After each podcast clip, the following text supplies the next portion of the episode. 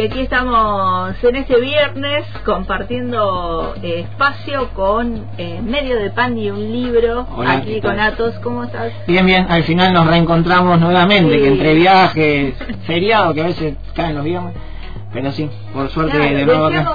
cuando pensamos en el programa yo- este año, vos dijiste, no, vamos los viernes mejor que, Que no hay tanto que no feriado. feriado, porque los lunes siempre Claro. hay feriado. Bueno, casi. algunos feriados cayeron bien. fin de semana largo Pero bien. está bien, no, bueno, igual está bueno descansar un poco para aquellos que pueden y puedan viajar, buenísimo. Pero sí, volvimos acá con muchas ganas y aprovechando que va a ser el último espacio de estas vacaciones de, que se vienen, eh, yo quería un poco compartir con la audiencia, eh, porque hay veces que nosotros trayendo escri- escritores, escritoras que difunden su, su labor, muchas veces eh, cuesta eh, comentar de por qué nosotros hacemos libros y cómo llegamos a, a tener nuestra editorial y sobre todo la importancia que le damos a, a la, a la producción cultural en general y a los libros en particular. Porque muchas veces a nosotros se nos acerca gente y dice, uy, qué bueno, qué suerte que ustedes están ahí con los libros.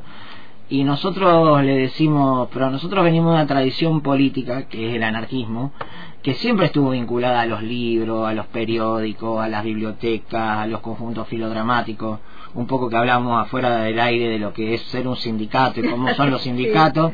Bueno, en aquellas épocas, eh, ser parte de un sindicato incluía todo ese tipo de, de encuentros, digamos, no solo las reivindicaciones por los derechos de los obreros, sino también el acceso a la lectura, al teatro, y ni hablar a lo que eran las prensas, digamos, el anarquismo, una vez le escuché decir a, a Cristian Ferrer que era fácil seguir el anarquismo porque en cada lugar donde había dos anarquistas se hacía un periódico. Entonces, toda esa labor cultural que, y política que se iba documentando iba quedando registrada, entonces él decía, "Oh, puede ir por el mapa y ver, bueno, acá se fue fulanito y menganito porque sacaron este periódico. Y lo mismo sucede con, la, con las bibliotecas muchos de los que llegaban de Europa con los libros, con las valijas, venían con muchos libros. Y yo siempre cuento que a mí me marcó mucho que una escena de la Patagonia rebelde, donde los obreros luego de, de ganar una guerra, una huelga a, a un patrón, eh, hacen este comentario, que si el peche lo puede poner al aire, A ver, vamos a... a ver si coincidimos. Compañeros, con este dinero vamos a comprar una de las armas más preciadas del anarcosindicalismo. Una imprenta.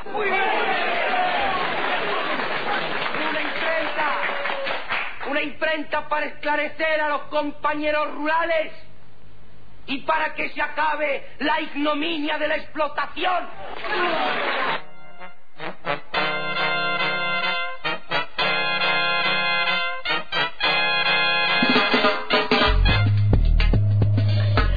Sí. ¿Qué pasó? No, bueno, que, que justamente muchos de los actores de la Patagonia Rebelde, como bien hablamos fuera del aire, fueron perseguidos por, por participar en ese film, luego de, como, como bien sabemos, Brandoni hoy en día, pero bueno, a los ochenta y pico de años, hay que ver cómo llegamos nosotros a los ochenta y pico de años. Sí, sí, pero ¿quién, ¿quién puede firmar?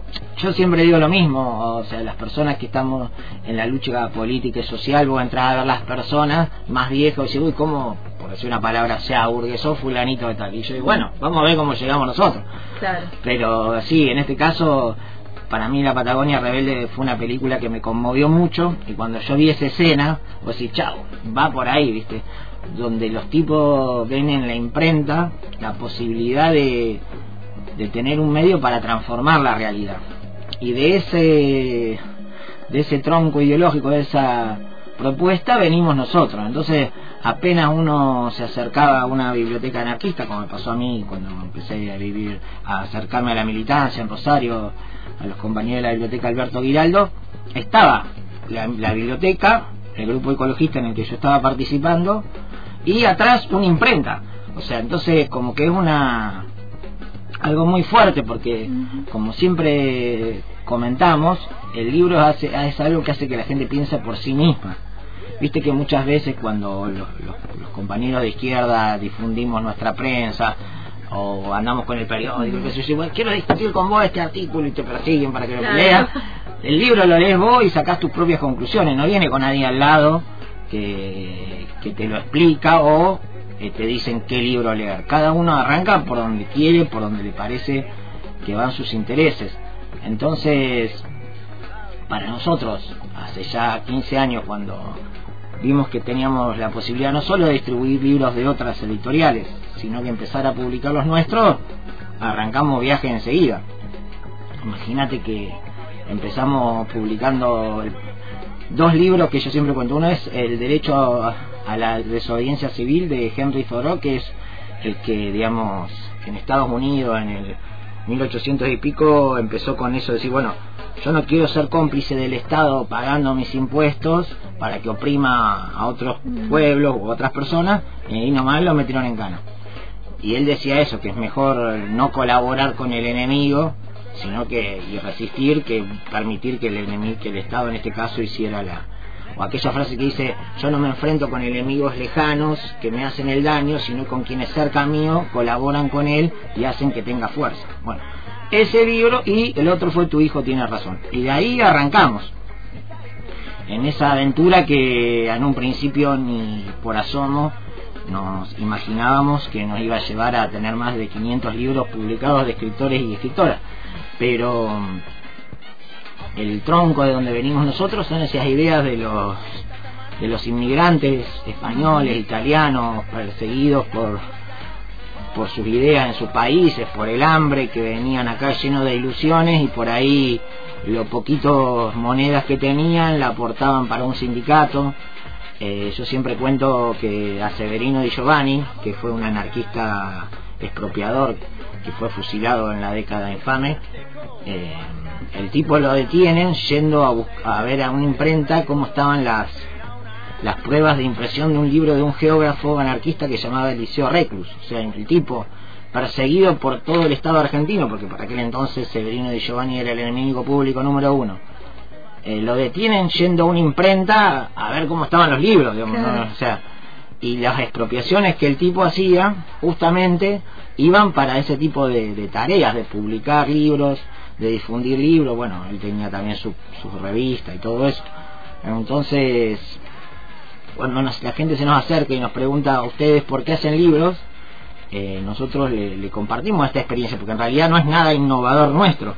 O sea, no, no es que se nos ocurrió a nosotros, es una una corriente ideológica que viene con los libros en la mano. Claro, y que está cargada de toda esta ideología. Digo, eh, no es una gran o las editoriales que, que se conocen a nivel comercial, ¿no? Digo, porque a veces la pregunta va a, bueno, ¿se gana plata haciendo un editorial en Coruf? ¿Ganamos plata o no? Yo siempre digo, porque vivo, está el pensamiento, ¿no? No, y en un principio, antes de que estaba leído, o sea, el trabajo autogestionado, esto sería lindo para otra charla, el asunto es así, hace mucho tiempo, eh, con, con, el tema de la desocupación, siempre se luchó porque queremos trabajo genuino, que es, digamos, que tener un patrón que te explote dignamente, digamos, entre comillas, para los, y después cuando empezamos muchas personas, muchos compañeros y compañeras al, trabajo autogestionado, al principio se creía que era un hobby, que vos tenías otro trabajo de verdad y esto era trabajo claro, sí, es, laburo, laburo en editorial wow, no no no no. ¿cuál es tu trabajo?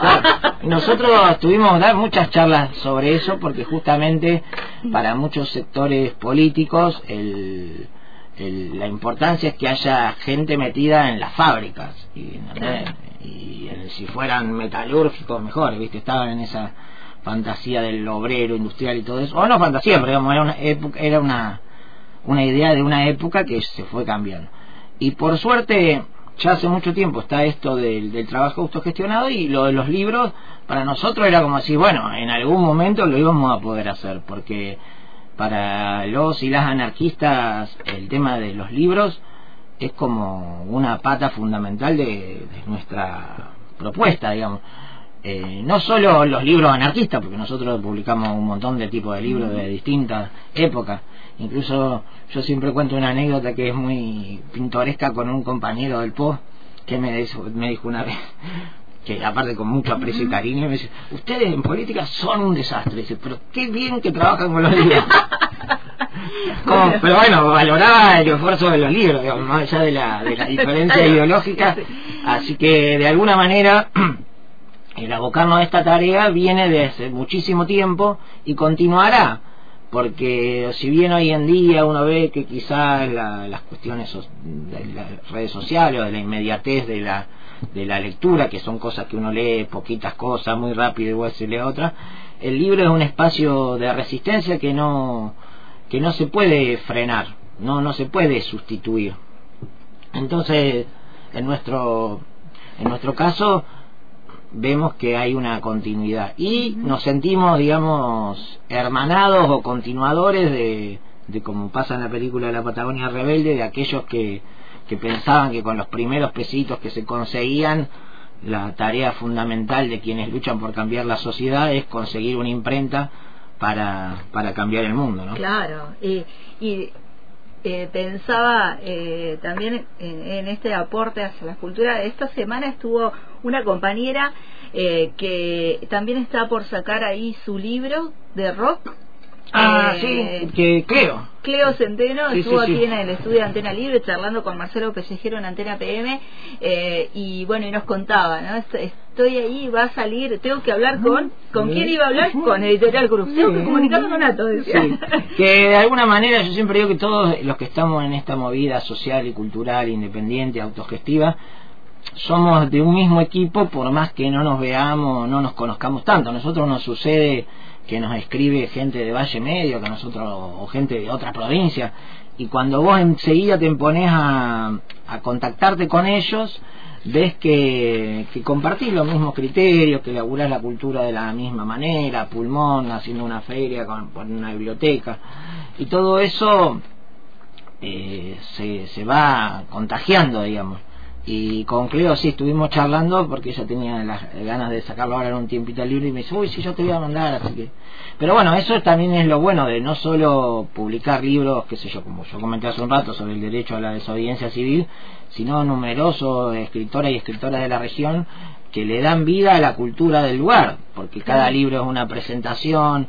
Nosotros ahora hace poco una, una señora, con, no sé bien la edad, pero me da que es grande porque el, el contacto solo tengo con con, con la hija por internet, digamos, y ya presentó sus dos libros ahora en una biblioteca ahí en, en Beltrán, y al principio llegaban todos, uy, se podrá publicar, y bueno, ya van por el segundo libro y ya hacen dos presentaciones, y todas cosas así que son eh, parte de una propuesta que viene arraigada de, de aquellas ideas, de, de lo importante que es la imprenta para, para poder mejorar la sociedad. Pensaba también eh, en nuestra historia reciente aquí en nuestro país, la importancia también de las imprentas en la época de, la dictadura, de la última dictadura, las imprentas clandestinas, y, todo lo que también significó, ¿no? Eh, para la lucha eh, de aquí, de nuestro país, tener este. Sí, el mismo Che que andaba con la mochila con los libros para la leer.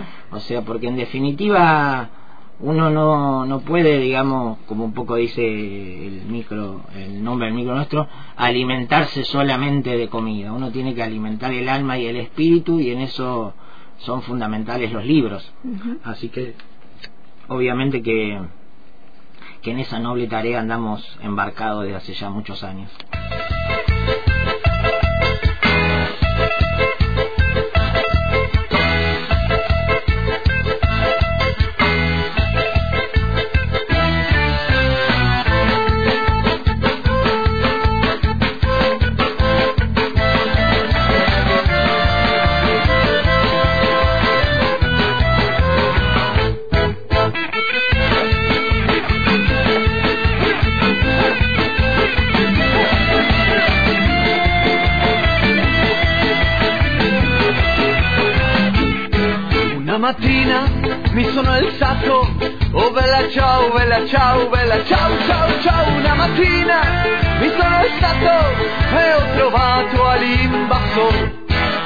Partigiano, portami via, oh bella ciao, bella ciao, bella ciao, ciao, ciao, partigiano, portami via, che mi sento di morire. Sì, un muoio sulla montagna Oh bella ciao, bella ciao, bella ciao, ciao, ciao. Sì, muoio sulla montagna Tu mi devi seppellire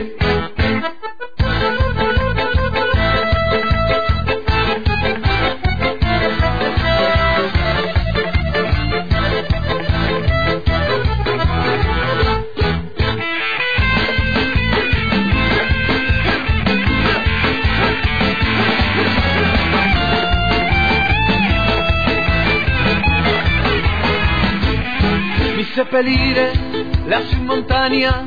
Oh bella ciao, bella ciao, bella ciao, ciao, ciao, repelirme lassù in montagna sotto l'ombra de un bel fior. Così la gente che passeranno.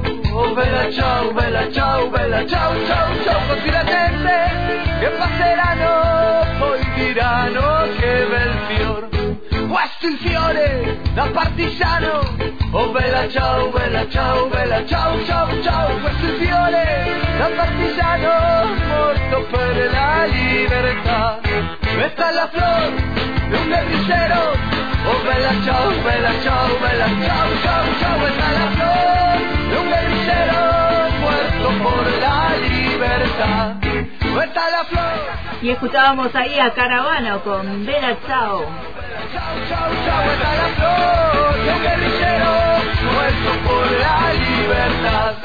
esta es la Sí, estabas cantando ahí. Sí, sí, que muy acertada la música, la verdad que la música nos pone, bueno, los libros, la música van todo de la mano. De hecho, hablando de, volviendo ahí al tema anterior, también estaban los famosos payadores anarquistas que iban Claro. en los sindicatos, hacían las veladas, así que... Las, las literaturas que hacían ahí en el- circulaban a través de diferentes formas. Claro, la, sí, la sí. imprenta, este, Sí, los payadores que iban con su música por, por los distintos lugares llevándola. Pero sí, no, la verdad, muy acertado el, el, el Pelle para hacer eh, uno de los últimos temas que va a poner en la semana. Claro.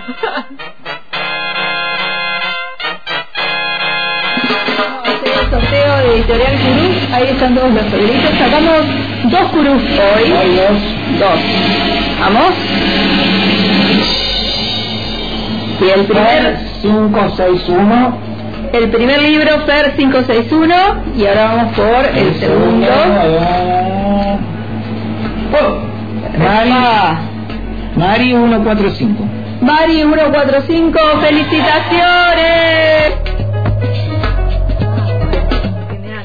Sí, Sí, bueno. sí. Ah, eh, que, que ahí este, comunicarse, se van a comunicar de Curú Sí. con Mari 145 y Fer 561 para entregar los libros. Eh, van a ver ahí en la foto los, Los que los puedan papelitos Ah, sí, medio están- entrecortados, pero Ah. ya nos vamos organizando Sí. eso también, ¿no? Sí, sí, sí, que podemos buscar más, que sea todo uniforme para... No, Claro. tiene su toque también, vamos a poner que tiene su toque. Sí, sí. Después ahí en la, en la página de Instagram, de Instagram, no, de Facebook de la, de la radio, se sube el video y pueden ver que esto es bien artesanal, Sí, sí, así sí. con los papelitos y con la bolsita. Claro. En un momento teníamos sombrero, pero a veces nos olvidamos del sombrero, no nos funciona muy, muy, este, no vamos así, eh, siempre iguales. Eh, y la otra vez me decían, pero Pau, ¿por qué no metes en esas máquinas que hacen los sorteos virtuales? Yo dije, no, no, no, no, no, yo hago los 50 Sí. papelitos que había hoy, los corté, todos, no fueron todos iguales, están Claro, todos cortados así nomás, eh, pero me gusta lo de sacar el papelito. No, ni hablar, sí, sí, aparte, está, va, yo por lo menos será que prefiero no, las cosas en la medida que uno la pueda resolver artesanalmente, bienvenidas. Ya después, ya tenemos bastante tecnología por todos lados como para meter más tecnología. Bueno, eh, nos despedimos hasta después del receso y volvemos con los sorteos de Guru y un poco más de... De escritoras y de escritores de la región. Sí, sí, sí. Gracias a todos. Era-